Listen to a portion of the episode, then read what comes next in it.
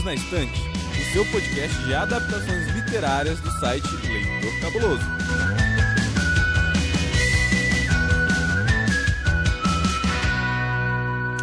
Olá, cabulosas e cabulosos! Que saudades! Sejam bem-vindos a mais um episódio do Perdidos na Estante, o seu podcast oficial de narrativas e adaptações literárias. Nesse episódio de número 65, nós vamos te apresentar uma fantasia nacional, publicada aqui no Brasil pelo autor Feu Franco. Eu sou Domenica Mendes e aqui comigo estão meus dois amigos, Camila Vieira. Olá, pessoal, tudo bem? E senhor Tiago Cordel. Saudações, terráqueos. Antes da gente começar, é muito importante eu deixar claro para vocês vocês que esse episódio, o episódio número 65, ele é um episódio patrocinado. E como ele é um episódio sobre um livro recém-lançado, nós não vamos falar de spoilers. O objetivo desse episódio é a gente apresentar esse livro para você, ouvinte do Perdidos na Estante, para que você decida se você quer ou não comprar o livro e lê-lo. E é importante que se você ler esse livro, se você quiser comprar esse livro, que você compre também pelo nosso link patrocinado que você encontra lá no post do site Leitor Cabuloso. Justo? É isso então?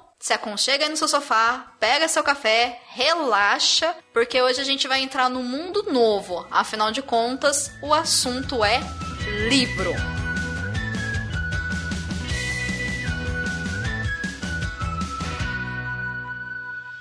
Pessoal, o livro se chama Inteiro e a Mexe Onde Nasce a Consciência. Eu acho esse nome muito interessante, eu acho que faz muito sentido esse título para a história como um todo, eu gosto bastante. E ele é um livro de fantasia nacional que foi escrito pelo Feu Franco. Ele foi publicado esse ano de 2020 de maneira independente, então vocês encontram o e-book lá na Amazon. Conversando com o Franco, eu descobri que ele tem plano sim de fazer uma versão impressa da obra, porém, essa versão impressa ainda não existe. Se você é uma pessoa que gosta de ter o seu livro na estante, você vai ter que esperar um pouquinho, porque esse livro ainda vai ser lançado no formato físico. Esse é o primeiro livro do autor. O Franco é um rapaz que nasceu ali na década de 80. E segundo a sua biografia do Scooby, que é bastante estreita, bastante pequenininha, ele nasceu lá em Goiás. Bom, é isso. A biografia dele no Scooby também é um mistério e isso tem tudo a ver com o Yamesh. Então fica aí uma dica do suspense dessa série. Ele é um livro de fantasia e lá no Scooby ele também tá na categoria de ficção e psicologia.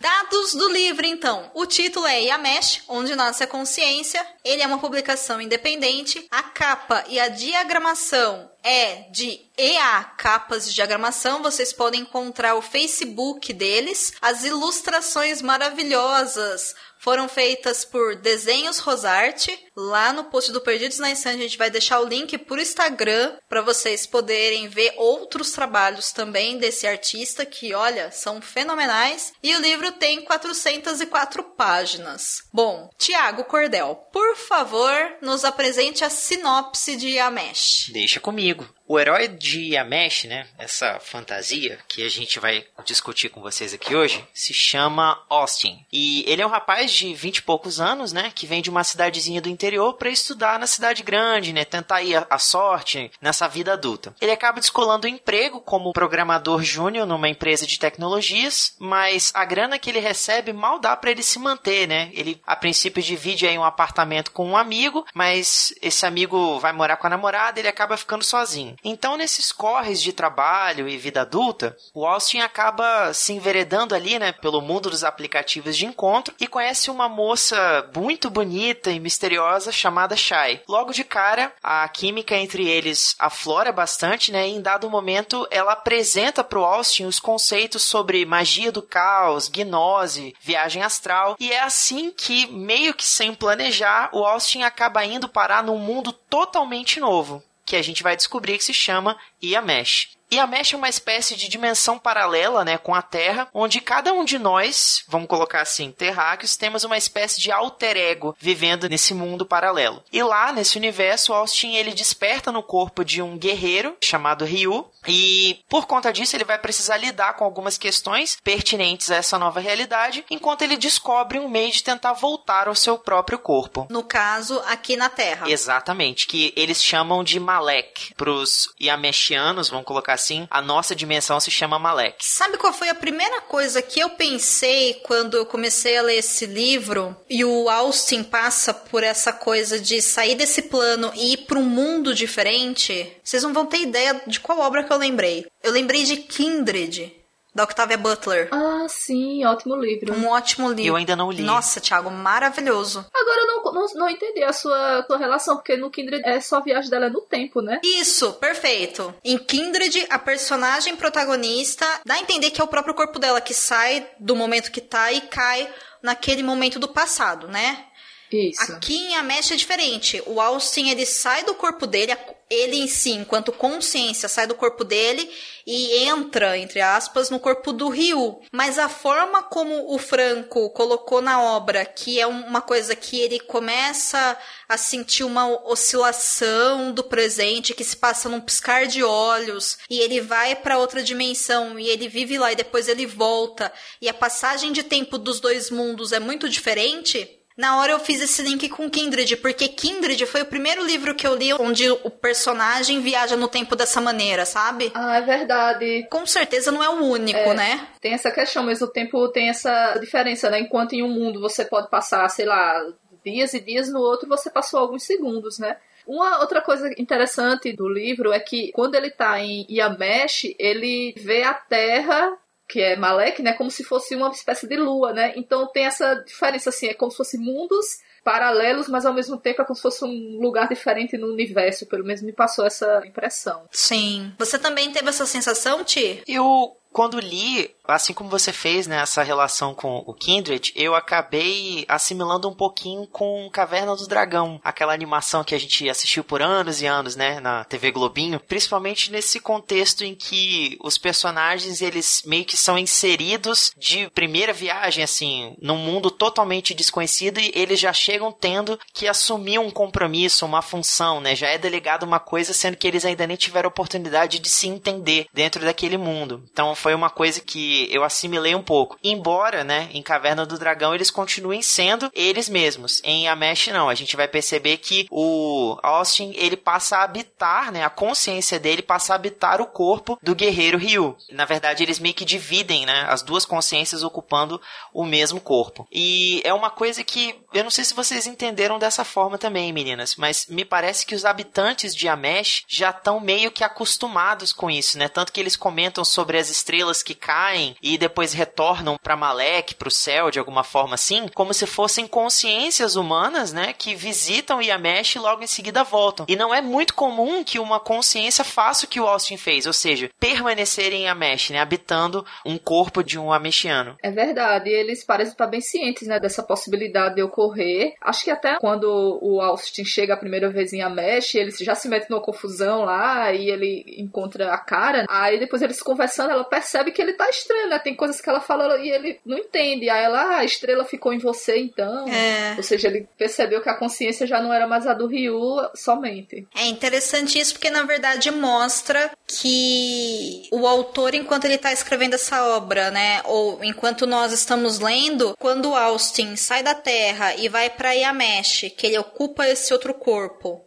Que aí, claro, na obra existe uma explicação para isso, da qual nós não vamos falar para você, ouvinte. Nos desculpe por isso, porque seria um spoiler. Mas, quando ocorre essa mudança de corpo, a gente muda também a perspectiva do lugar onde a gente tá. Então, todo mundo que tá ao redor olha e fala: o que você fez aqui pra gente não é novidade. A gente também faz. E a gente não tem controle nenhum sobre isso. Isso mexe muito com um dos temas que tem nessa obra, que é a questão de como nós, humanos, trabalhamos o oculto, né? O diferente, o religioso, o místico, né? Viagens astrais, coisas assim. Eu gosto dessa mudança de perspectiva que tem na história. Eu acho que isso tem um potencial muito interessante quando muda dos mundos. Eu acho que foi isso que eu acabei linkando um pouco. Mas pensando agora em Kindred do que eu falei, embora a primeira coisa que eu tenha associado foi isso, e a Mesh realmente tá mais pra Caverna do Dragão do que pra Kindred. E é interessante porque tanto quanto os meninos em Caverna do Dragão passam vários dias, né, nesse reino fantástico, todas as vezes em que eles tentam regressar ao mundo deles, eles voltam exatamente no momento em que eles saíram da Terra. E a gente percebe que não tem, digamos assim, conexão, né, entre o tempo dessas duas dimensões. E é mais ou menos assim e a Mesh também. Apesar de Austin passar alguns dias por ali, né, a gente vai ver que o tempo de Yamesh em relação à Terra não é muito conexo. Sim, são mundos independentes. Embora codependentes, né? Porque isso é, um, é uma das coisas que o próprio misticismo fala, né? Que tudo no universo faz um sentido e tudo tá interligado. Logo, esses dois mundos de alguma forma têm alguma ligação porque o personagem sai daqui e vai para lá. Então alguma coisa tem que ter. Como eles costumam comentar, né? Assim como é em cima, assim é abaixo também. É.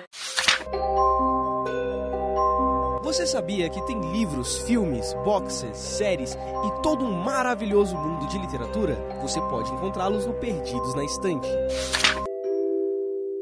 Falando um pouco agora sobre as nossas experiências de leitura, de fato, como é que foi o ritmo de leitura de vocês? Vocês acharam que a leitura fluiu bem? Que a leitura deu uma truncada em algum momento? Vocês encontraram algum tipo de lacuna, né, ou entre aspas as barrigas nessa história? Como é que foi esse processo para vocês? Bem, eu achei que ele em termos assim das famosas barrigas, né, eu achei que não foram tantas. Tem algumas, né, é normal isso acontecer, mas elas não foram tantas assim. Tem um, alguns interlúdios que a princípio eu achei um pouco confusos, mas depois à medida que as coisas vão avançando, você se você voltar, você entende melhor também, sabe? Sabe? Não sei se foi a propósito, assim, do autor deixar coisas meio que jogadas e depois você mais pra frente entende. Não sei se foi uma coisa nesse sentido. Então, de modo geral, o livro ele conseguiu fluir bem, porém tem algumas partes, assim, que tem esse pouco de confusão, assim, porque como tem muitos assuntos que ele trata, né? Então você tem bastante coisa sobre magia, é, magia do caos, né? Gnose, essas coisas que, dependendo se você não já não leu a respeito disso, assim, às vezes pode ser um pouco mais difícil de compreender, né? Uhum. Como eu sou ouvinte daquele podcast lá do André do Magicando, eu já estava ligada em algumas coisas que ele citou ao longo do livro. E faz sentido, já que você já teve contato com isso? Ah, sim, tem vários termos que ele usou, assim, ao longo da história eu já tinha ouvido falar. De forma diferente, por exemplo, ele usa o termo servo, o pessoal lá no podcast fala mais em servidor, por exemplo. É a mesma coisa. Tá. É interessante você falar sobre isso porque eu não tenho nenhum conhecimento sobre ocultismo, magia do caos, gnose, nada disso. Eu sei que essas coisas existem, eu sei que tem pessoas que acreditam nisso, sei que tem pessoas pessoas que são praticantes disso.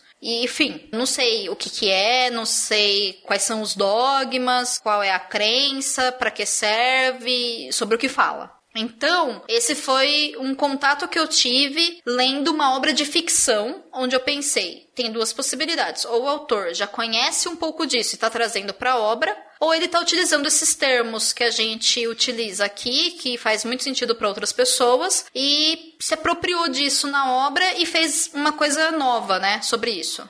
Sabe? Mas eu não sabia se havia uma lógica no que estava colocado ou não. Por isso que eu te perguntei. É, ele cita livros que realmente existem sobre, sobre magia mesmo.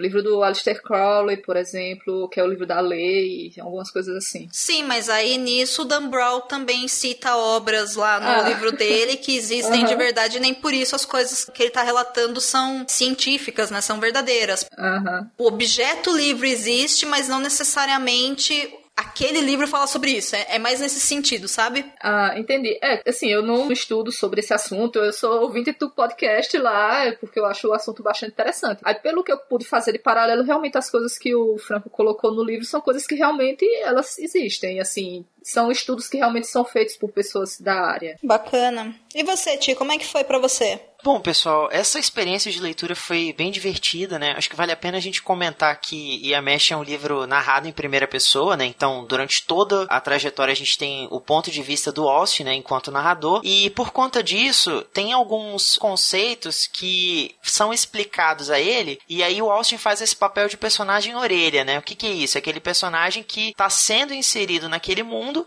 e através dessa inserção, da descoberta que esse personagem vai fazendo, nós leitores também vamos descobrindo, né, um pouco sobre esse universo. É mais ou menos o que acontece nessa viagem da jornada do herói e tudo mais. Então, em alguns momentos, eu achei divertidíssimo, né, a forma como o Austin se expressa, pelo fato dele ser meio nerd. O livro, vocês vão concordar, é recheado de referências à cultura pop. O Austin tá sempre comparando um personagem, uma situação, um lugar, com alguma coisa que ele já viu num filme, num livro, numa série, num jogo. E isso torna muito fácil da gente, digamos assim, ilustrar algumas situações na nossa cabeça. Em contraponto, como a Camila já colocou e você também, Domênica, alguns conceitos que são apresentados pro Austin, como a questão da magia do caos, da gnose, né? Alguns símbolos do ocultismo que vão se revelar, digamos assim, importantes para a narrativa, eu, eu fiquei um pouco perdido, porque eu não sabia se esses elementos existiam de verdade, se era uma coisa, uma mitologia que o autor estava criando, né, exclusivamente para tratar dentro do livro. Então, eu senti que eu gostaria de saber um pouco mais, né? E, e em alguns momentos eu senti falta do Austin descobrir um pouco mais sobre, sobre uhum. essas questões abordadas no livro. Eu concordo com você. Eu saí do livro sem saber se a magia do caos ou o ocultismo era ficcional da mitologia que o autor estava criando ou se ele era mais uma referência de algo que o autor entende. E isso faz sentido dentro da obra quando a gente percebe o tanto de referências que existem nessa obra. E quando a gente fala que tem bastante, é porque tem bastante mesmo. Acho super legal que ele dividiu o livro entre vários capítulos. Isso torna a leitura mais fácil, mais agradável, porque a história ela fica melhor dividida, vamos dizer assim. Todo capítulo em si tem sempre um começo, meio, fim. Isso facilita para o leitor saber que ele vai dar um passo a mais na jornada junto com os personagens naquele mundo. Uma coisa interessante interessante é os títulos do capítulo. Eu só vou falar isso, não vou dar spoilers, mas é uma coisa que eu achei legal. O título sempre tem a ver com o ritmo ou com algum acontecimento relacionado naquele capítulo, então isso é muito legal. Por outro lado, o excesso de referência à cultura pop geek foi uma coisa que me atrapalhou na leitura de Amesh, eu confesso. Chegou um ponto assim que o Austin, ele falava tanto de, do quanto que ele via o um mundo através de referências de filmes e de jogos e de série e de livros, que eu comecei a sentir o como seria se ele fosse meu amigo sabe? E o como seria talvez meio desgastante conversar com ele, porque o tempo todo ele só falava daquilo. Sabe? Eu acho que todo mundo já passou por isso aqui. Eu acho que a gente já passou por isso aqui por a gente gostar muito de livro. E aí você junta com outros leitores e você só fala sobre livro. Beleza. Só que se a gente sentar numa mesa, por exemplo, junto com a nossa família e a gente só falar com referências de memes de internet, de fotos de gatinho e de todos os livros que a gente já leu, todas as músicas que a gente já ouviu, as outras pessoas vão dispersar para outros assuntos que elas entendem mais. Então eu acho que esse excesso que o Austin tem acabou caindo por um estereótipo que meio que me deu uma certa vontade de não me envolver tanto com ele, sabe? Em determinado momento eu falei, ah, sim, eu já entendi que você gosta muito disso e que essas coisas são muito importantes para você e que você vê o mundo através de referências. Mas eu não conheço todas as suas referências e eu não consigo entender o que você está querendo me dizer, sabe? Então me causou, ao mesmo tempo que me mostrou o conhecimento dele, chegou uma hora que eu achei que estava me causando um certo distanciamento dele. E, e uma coisa que me causou bastante confusão foi que quando ele estava utilizando essas referências nerds e geeks, aqui em Malek, né, barra terra, fazia sentido com um amigo dele que também entendia essas referências e conhecia ele. Mas quando ele vai para o mundo de Amesh e lá todos os termos são diferentes, então a noite não chama noite, tem uma linguagem própria para noite que eu achei muito bonito, por sinal, né? Eles falam que seria o anoitecer e o amanhecer é a piscada, né? Eu achei isso tão poético, sabe? Eu achei muito bonito, mas eu demorei um tempão para entender, gente, o que é piscada, sabe? É um rito da sociedade, é essa passagem de tempo, é o anoitecer e o amanhecer, é o que que é. E aí, em um determinado momento eu achei. Mas ele não me explicou isso, né? Ele me mostrou isso. Bacana, show. Não explique e mostre, ótimo. Mas como o Austin, ele tá o tempo todo falando sobre aquele mundo, mostrando as referências do nosso, ficou um, um pouco confuso, sabe? Porque eu falava, não, não tô conseguindo entender exatamente é, o vocabulário do livro em si. Que aí também é uma coisa que em livros de fantasia, quando a gente vai ler, a gente tem que estar tá preparado para isso, né? Via de regra, sempre vão ter outras raças, outros nomes, outras formas de falar as coisas, né? Então, isso pode causar uma certa dificuldade até a gente entender o que é aquele mundo. É como mescla com o nosso, eu acho que ficou um pouco mais difícil de eu entender. Não sei se vocês também tiveram essa dificuldade como eu tive. É porque são. Ele tem. O mundo, como é totalmente novo pra gente, então, assim, é, tanto os lugares. Se bem que tem um mapa, né, no, no, no começo mostrando as locais, e, e são é, nomes muito diferentes, né, dos animais. Por exemplo, é, tem as failas, né, como é, Tiago? Flagras, sei lá, tem um nome assim diferente.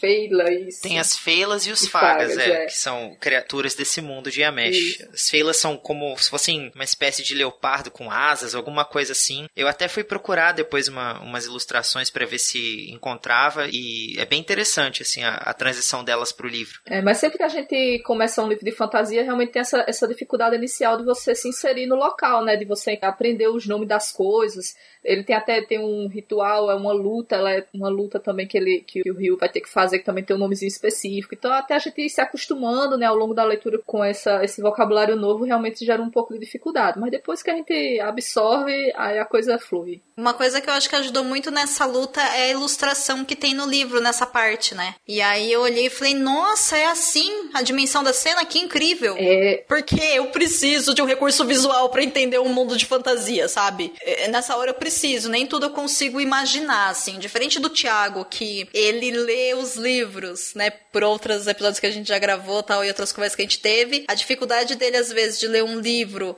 que a pessoa já descreve o personagem com base, por exemplo, em um autor, né, em um ator específico, que ele fala, nossa, eu não consigo imaginar na minha cabeça como essa pessoa é. Normalmente eu não imagino, sabe? Eu vou lendo e eu vou indo mais por características psicológicas e associações de outra maneira, assim. Eu não fico imaginando como é, sei lá, as expressões faciais, sabe? Eu não sou tão visual assim quanto, quanto o Thiago é. É bem diferente. Então, para mim, por exemplo, quando eu vejo um filme que é adaptado, para mim tá super ok o personagem ter aquela cara lá daquele ator, sabe? Para mim, ótimo, obrigado. Já sei, já a descrição acho legal, mas isso não é o mais importante para mim, sabe? Então me ajudou bastante essas ilustrações. Aproveitando esse ponto que você comentou comentou, isso foi uma coisa que me deixou um pouco triste durante a leitura, né? Justamente porque em algumas passagens o Austin compara alguns personagens e algumas situações com, como a gente já comentou, referências à cultura pop. Por exemplo, um personagem que é igualzinho ao Matt Damon no, no filme do talentoso Ripley, uma explosão que lembra muito aquela do filme X e tal. Aí eu fico assim, poxa, mas nem me deu a chance de eu imaginar aqui, construir o personagem como eu queria. Agora eu vou ver o Matt Damon até o final da, da, da história. Eu nem gosto tanto dele assim, poxa. Ô, oh, rapaz, não é muito ruim não ficar imaginando o Matt Damon o tempo todo. Depende do filme, Camila, depende é, do tudo filme. Bem, tudo bem. Maravilha. E com relação a esses personagens, vocês acham que eles são estereotipados? Oh, eu acho que, como em todo livro de fantasia, você consegue ver, assim, algumas, alguns personagens típicos, né? Por exemplo, o próprio Austin, que ele, a chegar em Amesh, assim, ele se torna meio que um herói relutante, sabe? Aquela pessoa que vai ter uma grande missão, mas que não, não quero, não sou capaz, e depois é capaz, sabe? Aí você tem o personagem que é aquele mestre, né, que vai trazer o conhecimento. Você tem a guerreira fodona lá que luta e tal, assim. Então, eu não sei se o termo estereótipo seria exatamente o para qualificar esse tipo de personagem, assim. Eu não, eu, eu não tenho conhecimento teórico para fazer isso, sim. Mas eu acho que eles se encaixam meio que em alguns padrões que são comuns em livros de fantasia. Agora, eu não sei se isso seria exatamente um. consideraria um estereótipo. Entendo. Olha só, como a gente comentou, né, o livro em primeira pessoa, ele tem essa vantagem de aproximar a gente do protagonista, do personagem narrador, principalmente porque a gente acompanha o ponto de vista dele, o que ele pensa, a forma como ele se expressa. Então é mais fácil, talvez, você se identificar com o personagem. Por outro lado, é um, um, um pouco complicado porque você fica limitado ao que o personagem percebe, a interação que ele tem com os outros. Então, nesse sentido, eu achei difícil a gente conseguir analisar os demais personagens, principalmente no núcleo de Yamesh, porque a gente fica tão imerso no fluxo de consciência do Austin que não dá para acompanhar com densidade o desenvolvimento de alguns personagens, por exemplo, a motivação deles, né? Então, assim,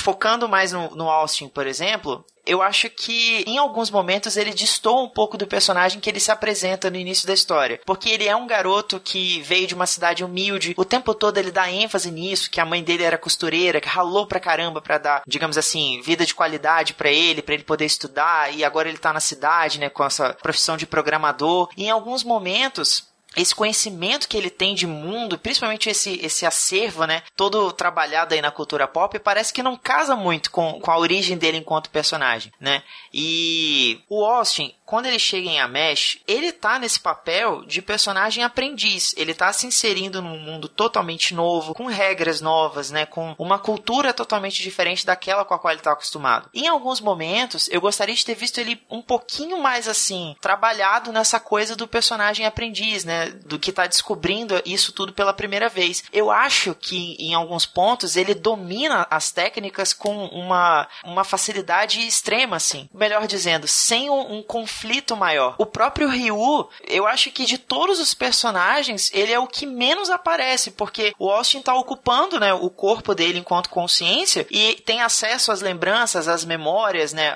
digamos assim, tanto físicas quanto emotivas do Ryu, mas o próprio Ryu acaba não tendo muita voz, assim. A gente não vê ele agir, a gente não vê muito ele falar. Ele é mais como se fosse uma consciência mesmo, sabe? O grilo falante lá dentro da, da cabeça do uhum. Austin, né? O que, que vocês acham? Eu concordo com você. Eu acho acho que uma coisa que eu fiquei pensando foi justamente nesse agente facilitador que esse herói tem nesse mundo.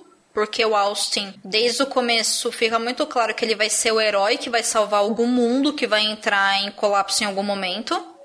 Eu acho que isso é super comum, inclusive quando a gente vai ler um livro de fantasia, a gente meio que já espera isso. Então a questão é como esse mundo vai colapsar. É isso que me segura na leitura, né? Qual que vai ser o grande tchan desse universo? Beleza, gosto de histórias assim. Mas eu acho que o Ryu, por exemplo, eu não sei quem ele é. Se for parar pra pensar. Porque eu tive pouco contato com ele na obra. O Austin chega e ele diz o tempo todo que o Ryu tá ali, que às vezes o, ele lembra de alguma coisa do Ryu, o Ryu conversa com ele, mas o Ryu não conversa com a gente. Né? Então a gente não é verdadeiramente apresentado para o Ryu. Porém, outros personagens que a gente conhece ao, ao longo da história, que são de Amesh ou que são de Malek, que suas, entre aspas, versões, né, os seus alter egos, como você disse, estão no, no, no outro mundo, a gente acaba conhecendo às vezes os dois. E isso acaba sendo interessante para a obra. O que eu acho que causa um pouco de confusão no personagem do Austin é exatamente isso, porque aqui na Terra eu acho que ele cai muito num. Também não sei se seria um estereótipo, mas ele é muito aquele nerd padrão que a gente já está acostumado a, a, imaginar, sabe? Então é aquele cara introspectivo, mas que é simpático, que não tem um relacionamento, mas tem um melhor amigo, que ele é um gênio de alguma coisa, mas que tem uma dificuldade no trabalho. Mas ele não é tão gênio assim, porque ele tem algumas dificuldades.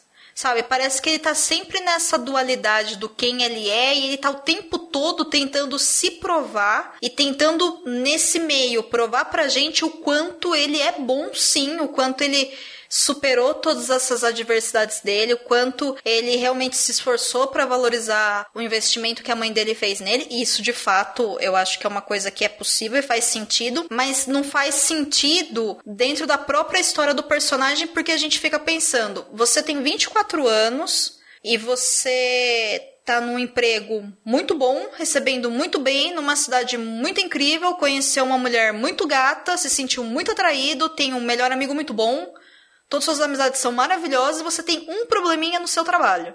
Sabe? Então, conforme a gente vai vendo isso, vai ficando um pouco confuso se você tem um problema mesmo, Austin, ou você percebe um problema na sua vida que você não consegue lidar com ele.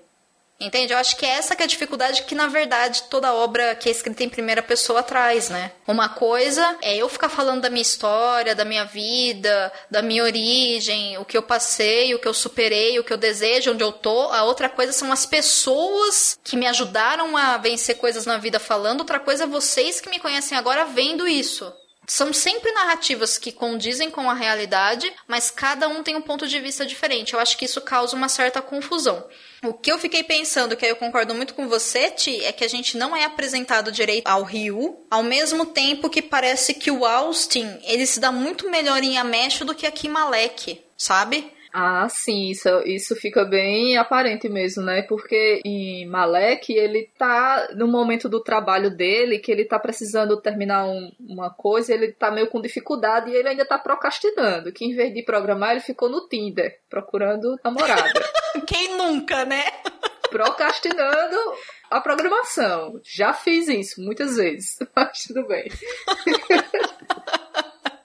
E assim, e aquela coisa, eu acho que ele aparentou assim, ele não queria mais ficar no trabalho, ele tava com esse problema também de, de assim, dele, dele tem aquele sonho de, de abrir a própria empresa e tal.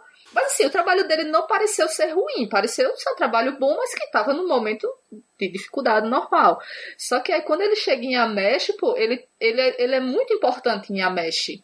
Ele tem uma missão grande lá. Então, assim, ele realmente mostra o maior potencial dele lá em Yamesh. Além de muita coisa que ele vai aprender em termos de relacionamento pessoal lá em Yamesh, devido à cultura local, que eu achei interessante que eles, por exemplo, não têm conceito de posse, tipo, ninguém, tem lá um local enorme, todo mundo vive lá, todo mundo dorme onde quiser, assim, não tem aquela, essa é minha casa, esse é meu quarto, esse é não sei o que.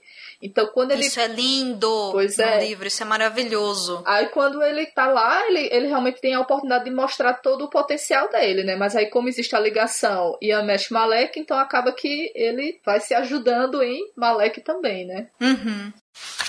Uma coisa que eu gosto muito foi essa bola que a Camila levantou a respeito do mundo e de como algumas coisas no conceito é muito diferente do nosso mundo e o quanto que isso fica claro pra gente entender no livro e faz muito sentido dentro da própria história do que é Yamesh, que é essa questão do coletivo. Eu achei essa parte da história como ele mostra tão bonito, sabe? E eu acho que faz tanto sentido com o que a Mesh é, a questão da coletividade, como esses personagens não têm conceito de posse, então eles entendem as coisas mais no sentido de cada um faz o melhor que pode, por quê? Porque você pode, não porque você deve ou porque alguém exige. Isso é tão bonito e tão poderoso e faz tanto sentido e caramba, é tão diferente do nosso mundo né? E é tão diferente de quem a gente é e de quem a gente é ensinado a ser. E eu achei isso muito legal. Eu acho isso um, um, dos pontos positivos desse mundo e eu acho isso extremamente verossímil. Eu acho que isso tem tudo a ver com o Yamesh e eu acho que isso tem tudo a ver com onde nasce a consciência. E eu acho que isso tem tudo a ver com o livro e a jornada que Yamesh propõe em suas páginas. É, a partir do momento que o Austin ele aprende, né, ele percebe esse conceito e ele tenta internalizar isso, ele até quando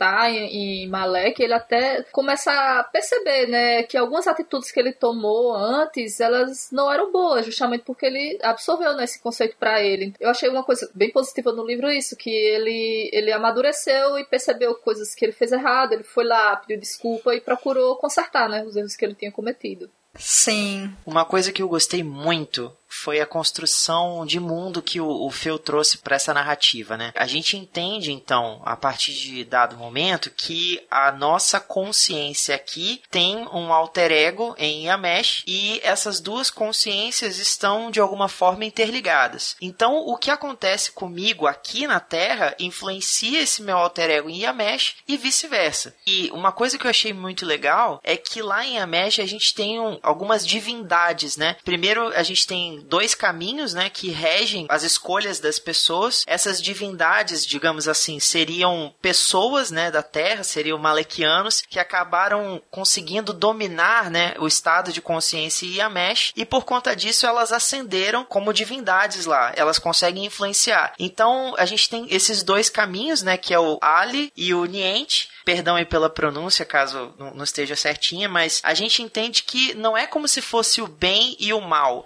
Elas são são duas escolhas possíveis, porque as emoções humanas nas quais elas se baseiam são emoções, como eu já disse, humanas. Então, não é que uma pessoa seja totalmente boa ou totalmente ruim. Nós somos construídos de virtudes e defeitos. Então, em alguns momentos, algumas virtudes podem nos trazer prejuízo, como por exemplo, o afeto em excesso, a criatividade desgovernada, mas em alguns pontos, um defeito seu, quando trabalhado, ele pode se converter em uma coisa positiva. A ganância, não de todo, dependendo de como você trabalha ela, né? Tem um, um personagem na história que eu não, eu não, vou entrar em muitos detalhes, mas ele passa a ver ela como uma outra vertente, né? Ele passa a dar a ela uma outra importância, assim como a questão da posse também, quando trabalhada da forma correta, ela pode ser direcionada para o benefício dos outros e não o, o seu próprio benefício, né? Tipo, quanto mais você tem, mais você tem a oportunidade de ajudar aos outros. É legal você perceber que não existe um bem ou um mal absoluto. A gente, a gente, enquanto seres humanos, enquanto trilheiros de uma jornada evolutiva, a gente se vale dessas duas escolhas o tempo todo, sabe? Ali e Niente, bem e mal, sabe? A parte de cima e a parte de baixo. O Yin e Yang se complementando o tempo todo. Eu achei essa, essa analogia que o, o, Phil trouxe para dentro da história muito legal, muito legal mesmo. Eu gosto também, eu gosto muito e eu gosto especialmente porque é um livro de fantasia que não fala somente sobre a dualidade entre estar certo e estar errado. O bem versus o mal, né, no sentido de o bem e o mal como, sei lá, 90% das obras de fantasia são. Então eu gosto que sejam outros conceitos que sim estão relacionados, né, ao bem ao mal, porque a consequência dessas escolhas pode gerar ações positivas ou ações negativas, como você disse, mas não é simplesmente, olha, só tem isso ou só tem aquilo e se você se alinha a isso, você é isso 100%, e se você se alinha aquilo, você é aquilo 100% sabe? Eu gosto de como ele constrói isso de uma maneira que me parece um pouco mais quase como um convite para que a gente imagine como seríamos em Amesh e como que ascendendo a nossa consciência a gente conseguiria estar tá mais ciente das nossas escolhas e escolhermos sermos pessoas melhores ou não. Eu acho que o Yamesh no fim, por isso até que no começo do episódio eu falei sobre isso, gosto do título que é Onde Nasce a Consciência, porque quando eu peguei o livro eu fiquei pensando o que é Yamesh. Yamesh seria uma receita, seria uma doutrina, seria uma pessoa, seria um lugar, o que, que seria? A mecha é um lugar. Legal. E eu fiquei pensando depois, né, sobre essa complementação, que é onde nasce a consciência. E como ele brinca muito com essa questão do ocultismo, de magia do caos e tudo mais, eu fico pensando também o quanto que até os interlúdios, como eles são escritos, e como a história é contada, como acaba sendo uma brincadeira do autor falando pra gente, olha, será que a mesh talvez não seja possível de existir? Você, enquanto leitor, não consegue pensar um pouco sobre essas coisas que eu tô te contando, e aí você vai fazer parte de de, de um grupo de pessoas que é referenciado no próprio livro, né? Você vai fazer parte de um grupo de pessoas que vai conseguir ter mais consciência de quem você é. E eu acho que consciência de quem a gente é, autoconhecimento é fundamental. Então eu gosto dessa, dessa leitura que eu fiz no final da obra, que eu acho que foi muito bacana. E eu gosto especialmente porque esse é um livro que não tem discurso de ódio. Todo mundo aqui concorda? Sim, com certeza. Aliás, ao contrário, né? Ele traz um discurso assim bastante positivo pra gente. Tanto na questão assim de mostrar né, uma sociedade onde é possível haver uma convivência harmoniosa, como também essa questão de, como você estava falando, da consciência, né? Da gente parar para pensar também como a gente lida com os outros, como a gente atua dentro da sociedade. Então, não encontrei nenhum tipo de discurso de ódio nesse livro. Inclusive, ele faz uma tentativa de colocar personagens diversos dentro da, da sua história, embora eles sejam apenas coadjuvantes, mas eles estão lá, né? Não é um livro de gente branca hétero, né? Deixar isso claro também. Sim, isso é importante. É. Então ele realmente eu achei bastante positivo ter um livro assim nacional de fantasia e que traz mensagens basicamente positivas. Concordo com a Camila, assim, eu acho que existe um cuidado, né, na escrita do Feu, isso é, isso é bem palpável. E novamente, como ela colocou, a gente tem aí alguns escritores que defendem, né, a representatividade das suas obras apenas nas redes sociais, né? Um beijo, senhora Rowling. E os autores que de fato criam personagens representativos, dão a eles uma motivação, uma importância, algo pelo que viver dentro da história, né? E eu acredito que o Feu ele faz muito parte desse segundo grupo de, de escritores. Mas assim, eu espero muito que se Iamesh vier ter continuações, que ele continue trabalhando na história, esses personagens, digamos assim, tenham mais vez e voz, né? Eu gostaria muito de ter passado um pouquinho mais de tempo com eles, assim, dentro da narrativa. É isso. Então, para fechar, vocês recomendam a leitura do livro? Eu já vou queimar a largada. E eu digo que sim, eu recomendo que vocês leiam Yamesh. Yamesh é uma obra que tem um grande potencial de criação de mundo, mensagem, tudo mais muito bacana. Não é um livro que eu acho que ele está totalmente pronto, maduro e que ele não é editável. Inclusive, isso é uma coisa importante de dizer. A edição que a gente recebeu foi a segunda edição e o autor, por estar fazendo um trabalho independente, ou seja, ele está cuidando disso sozinho, sempre que ele recebe um feedback, ele considera isso e busca melhorar o livro. Então, no momento onde a gente está gravando esse episódio, para vocês terem ideia, já está na terceira edição do livro na Amazon para vocês comprarem. Isso é muito legal e eu acho que é uma atitude bastante admirável e correta também por parte do autor de escutar o público e repensar o que, que dá para ele fazer, porque ele está construindo esse mundo ainda. Então é muito legal saber que ele está aberto a repensar as coisas e melhorar. Eu acho que isso é importante para todo mundo. Acho que a gente sempre tem que praticar o nosso, a nossa consciência de amesh, né, brincando um pouco com a história e pensar no que, que a gente pode fazer de melhor a partir daquilo que a gente já está fazendo, né? Então gosto disso. E vocês, gente, vocês recomendam a leitura do livro? Sim, eu recomendo bastante a leitura do livro, principalmente por ser um autor nacional. Acho que a gente tem que buscar valorizar os nossos autores locais, né? E principalmente no gênero de fantasia, que eu particularmente gosto bastante. O livro ele parte de uma premissa muito interessante, que é essa questão da viagem da, da, sua consciência para outro local, né? Acho, acho isso bem, bem legal mesmo. Ele tem personagens que são bons, que são personagens que eles. O Alt, né? Principalmente o personagem principal, é um personagem que ele sai do ponto A para um ponto B, então ele tem uma jornada, ele não termina do mesmo jeito que ele começou, isso é importante. E assim, esses personagens, quando eles se encontram, eles partem em algumas missões que as aventuras são bem de acompanhar, bem divertidas, com muita, muitas emoções, aí muitas lutas, muitos monstros. Muitas aventuras com essa galerinha do barulho, né? Hoje, na sessão da tarde. E você, tio, o que, que você diz? Ah, eu recomendo com certeza, né? É uma narrativa bem instigante, leve, divertida. Eu acho muito legal como a gente teve essa oportunidade, né, de acompanhar o, o crescimento de Yamesh de alguma forma também contribuir com ele. Eu acho que é uma história que a gente consegue se conectar fácil, porque como o Austin, ele meio que é esse narrador dentro de um interlúdio, né? Meio que dentro da narrativa ele conversa com a gente em alguns momentos. É muito fácil a gente se conectar com a história, a gente se sentir parte dela, imaginar. E, assim, achei a postura do Feu incrível em relação a, a esse aprendizado da escrita, porque a gente sabe que não é fácil, né? A gente, enquanto leitor, a gente acaba se tornando um pouco exigente em relação às histórias que a gente quer consumir e ao mesmo tempo a gente se esquece do trabalho que é você dar vida, da assim, criação a uma narrativa, né? Imaginar ela, um universo todo e, e personagens para viver uma aventura ali dentro. E eu acho que ele tá indo num caminho incrível, sabe? Eu acredito que os, os próximos trabalhos, seja dentro de Yamesh ou de repente em outros universos que ele vai se aventurar, criar e nos convidar a conhecer, eu tenho certeza que ele vai sair ainda melhor do que nesse primeiro contato.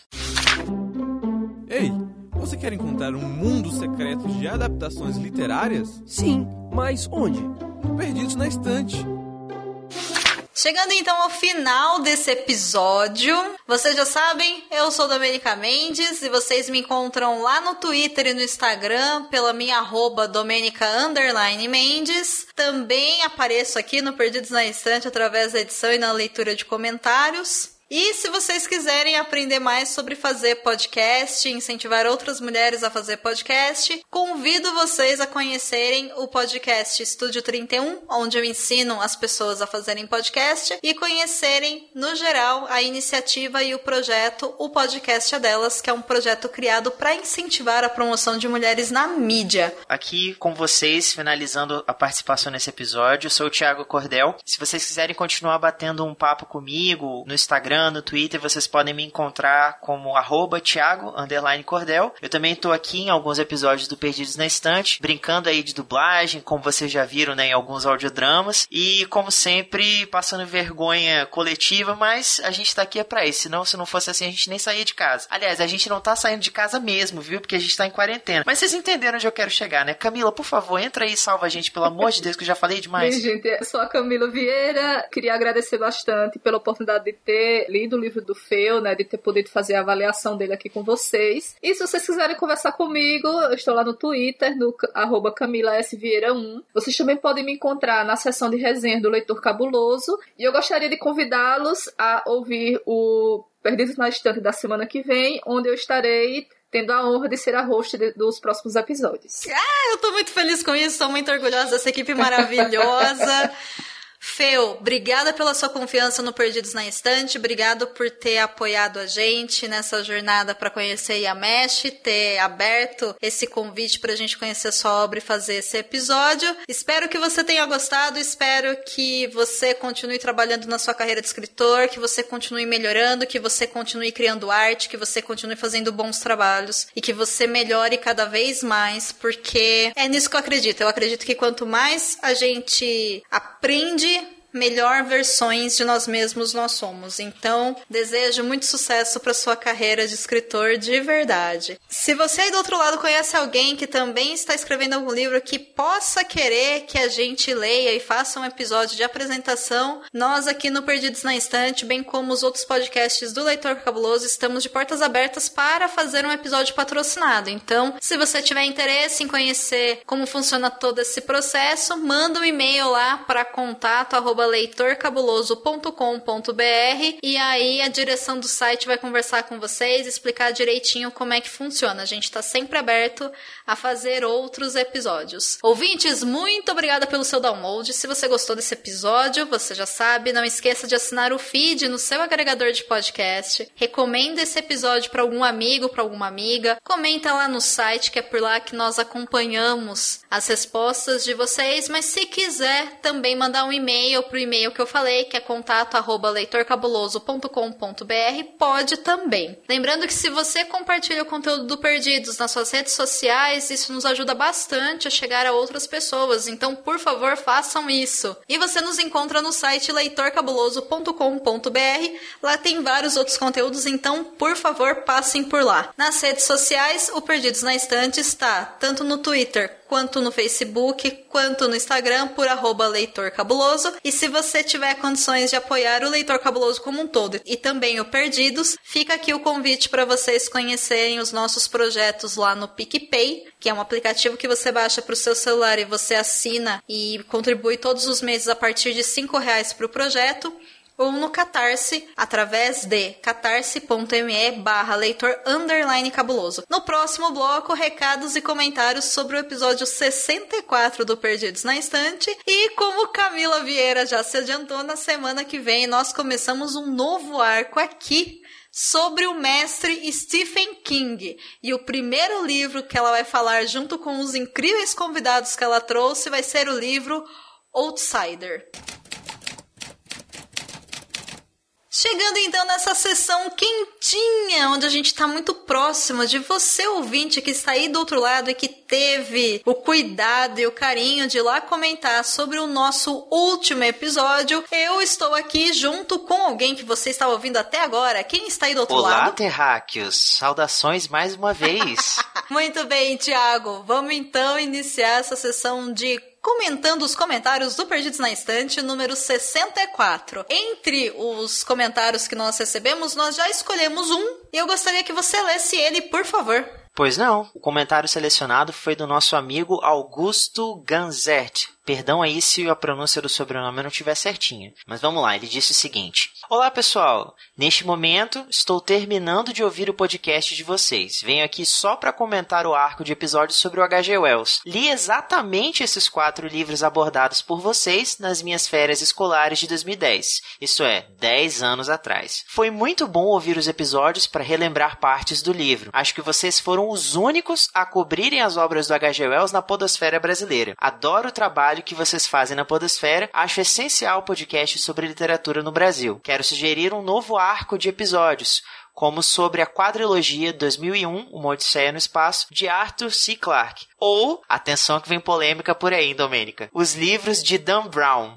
protagonizados por Robert Langdon. Fecha a polêmica. e também os livros que estão no meu coração. A quadrilogia do Marcos Rey, dos livros da série Vagalume, protagonizados pelo trio de detetives adolescentes Léo, Gino e Ângela. O Mistério de Cinco Estrelas, publicado em 1981. O Rápido do Garoto de Ouro, de 82. Um Cadáver Ouve Rádio, de 83. E, por fim, Um Rosto no Computador, de 94. Por favor, aceitem minhas humildes sugestões. Serão programas muito deliciosos de se gravar e ouvir. Muito bem. Augusto, adorei seu comentário, fico muito feliz com a sua presença aqui. Por favor, sinta-se à vontade para comentar no final de arcos, episódio por episódio, como você se sentir mais confortável. É muito bom saber quem tá aí do outro lado ouvindo a gente e poder saber opiniões de vocês. Esses feedbacks são sempre muito bons para quem tá lá de cá. Eu não sabia e nem tenho certeza porque eu não pesquisei, né? Mas eu não havia pensado que talvez nós sejamos os únicos aí da podosfera brasileira que falamos das obras do H.G. Wells, né? Dessas quatro obras. Eu fico muito feliz que a gente tenha feito isso porque essas obras são incríveis. Eu acho que as pessoas têm que conhecer mais sobre elas. Você concorda, Tiago Cordel? Com certeza. Achei o comentário do Augusto muito carinhoso e acho muito legal a gente ter feito essa ênfase, né? Porque muitas pessoas conheciam H.G. Wells a partir das adaptações para o cinema, né? Acho que muita gente talvez não saiba que, por exemplo, O Homem Invisível tem a premissa inspirada num livro do H.G. Wells, e muita gente só conhece Guerra dos Mundos a partir daquele filme com Tom Cruise, né? Que eh, fica aí, se você quiser saber o que a gente achou, você volta na, na casa anterior e, e descobre, mas é muito legal a gente conseguir estabelecer essa conexão, puxando os ouvintes para descobrir os livros também, né? Que foram incríveis. Eu acho que não teve nenhuma leitura nesse arco do H.G. Wells que a gente não gostou, assim. Todas as quatro foram bastante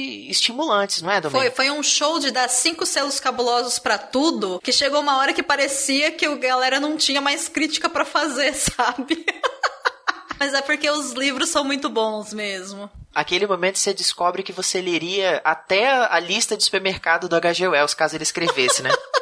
Exatamente, você leria a bula do remédio que ele escreveu alguma anotação do lado, né? Porque você gosta dele. Mas enfim, Augusto, obrigada novamente pelo seu comentário. Espero que você apareça por aqui mais vezes. E senhor Tiago? Pois não? O que você acha da gente ir embora e a gente volta em algum outro episódio por aí. Acho ótima ideia. Inclusive, é, tô pensando em passar um café. O que, que você acha? Ah, demorou. Vou tomar um café na sua casa, então. então. Quer dizer, não, pera, a gente tá no meio de uma pandemia. Vou passar um café aqui também, você passa aí, a gente toma um café via, sei lá, WhatsApp vídeo. Com Fechou? certeza, fechou. É nós. Demorou, então. Até semana que vem. Tchau, tchau, galera. Boas leituras. Você ouviu ao episódio número 65 do podcast Perdidos na Estante. A apresentação é de Domênica Mendes, Tiago Cordel e Camila Vieira. A pauta é de Domênica Mendes. Comentários e recados com Domênica Mendes e Tiago Cordel. A edição do episódio é de Domênica Mendes.